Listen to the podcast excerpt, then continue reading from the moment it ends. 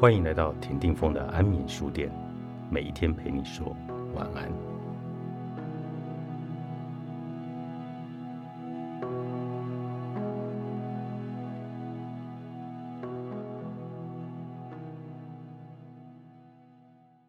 情绪是自己最大的敌人，所以建立自我防御以及疗伤系统是很重要的。不管是失恋、失败、失去最亲爱的人或物，一开始可能会花你三年的疗伤期，下一个伤害再来，训练自己三个月度过低潮期，再来就让自己三星期恢复正常。若再遇到挫折，三天内、三小时、三分钟内、三秒钟内。来平复，及时的放下痛苦，只看现在和未来。不管是赞美、指责、沮丧、兴奋，要练到悲喜不超过三秒钟的功力，把情绪以三秒交的方式来瞬间定住，训练自己像是个有开关一样，马上切换新的心境，专注于当下事物，不影响你后续的心情。否则，未来起伏很大的人生，你会有背不动的心理包袱。你也很难镇定冷静地应付接踵而来的事情。音乐是我瞬间转换情绪最快的秘方。我把我手边的音乐分成创作时的音乐、克服沮丧时的音乐、稳定情绪的音乐、放松的音乐，还有振奋心情的音乐跟运动时的音乐、冥想时的音乐、入眠的音乐，让我可以瞬间切换心灵场所，不会困陷在一时激动的情绪中走不出来。当我在看网球公开赛或是女子溜冰竞赛时，我很感佩那些勇敢的未成功者，在镜头前坦然接受成败已定的坚毅表情，而且还有风度的向胜者握手祝贺。我到波士顿鹿特丹看太阳马戏团表演时，也有相同的震撼。有位表演者要走四十五度角的钢线而上，但走到半路就滑了下来。当时观众都以掌声鼓励他，而他没有觉得尴尬或是别扭。他当场定住情绪，重走一遍，然后成功的走到了空中的平台上。将来等你们的表现到了一定的能见度，胜负就是在台面上，要坦然的接受比赛的结果。失败了就下次再来，不要被别人的眼光和评价打击自己的信心。一时的成败不会是永远的胜负，这真的得经历过许多次的挫折，多少次的伤痛与信心的重建，才有可能拥有的勇气与风度。以我过去的经验，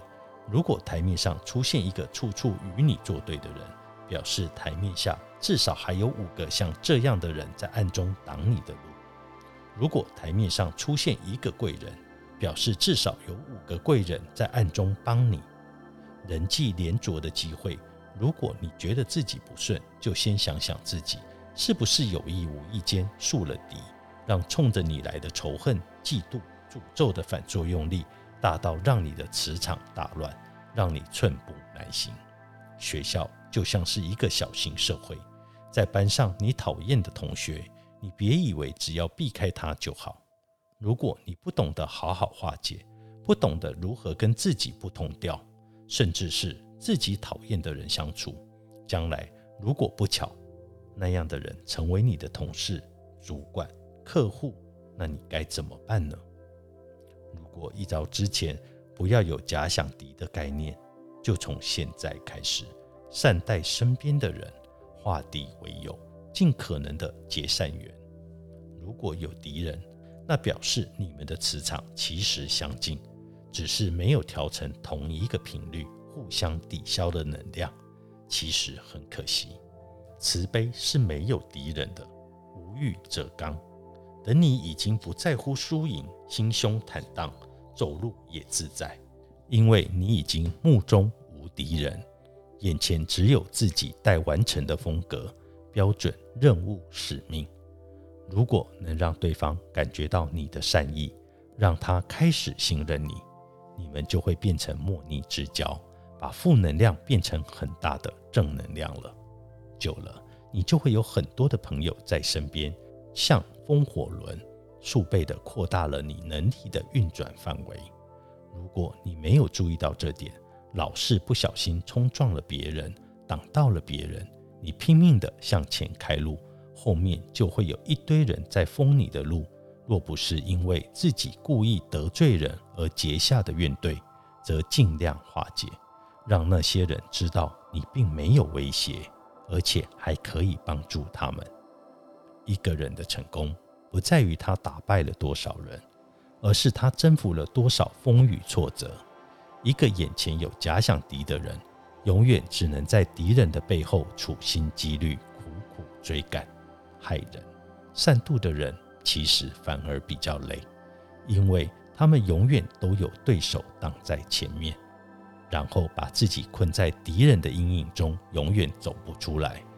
所以从现在起。每天化解一个敌人，每天交一个新朋友，从生命足迹处开出惊喜，种路分出一大片精彩多元的地表，这就是这世界令人期待的地方。十四堂人生创意课，作者李新平，暖暖书屋出版。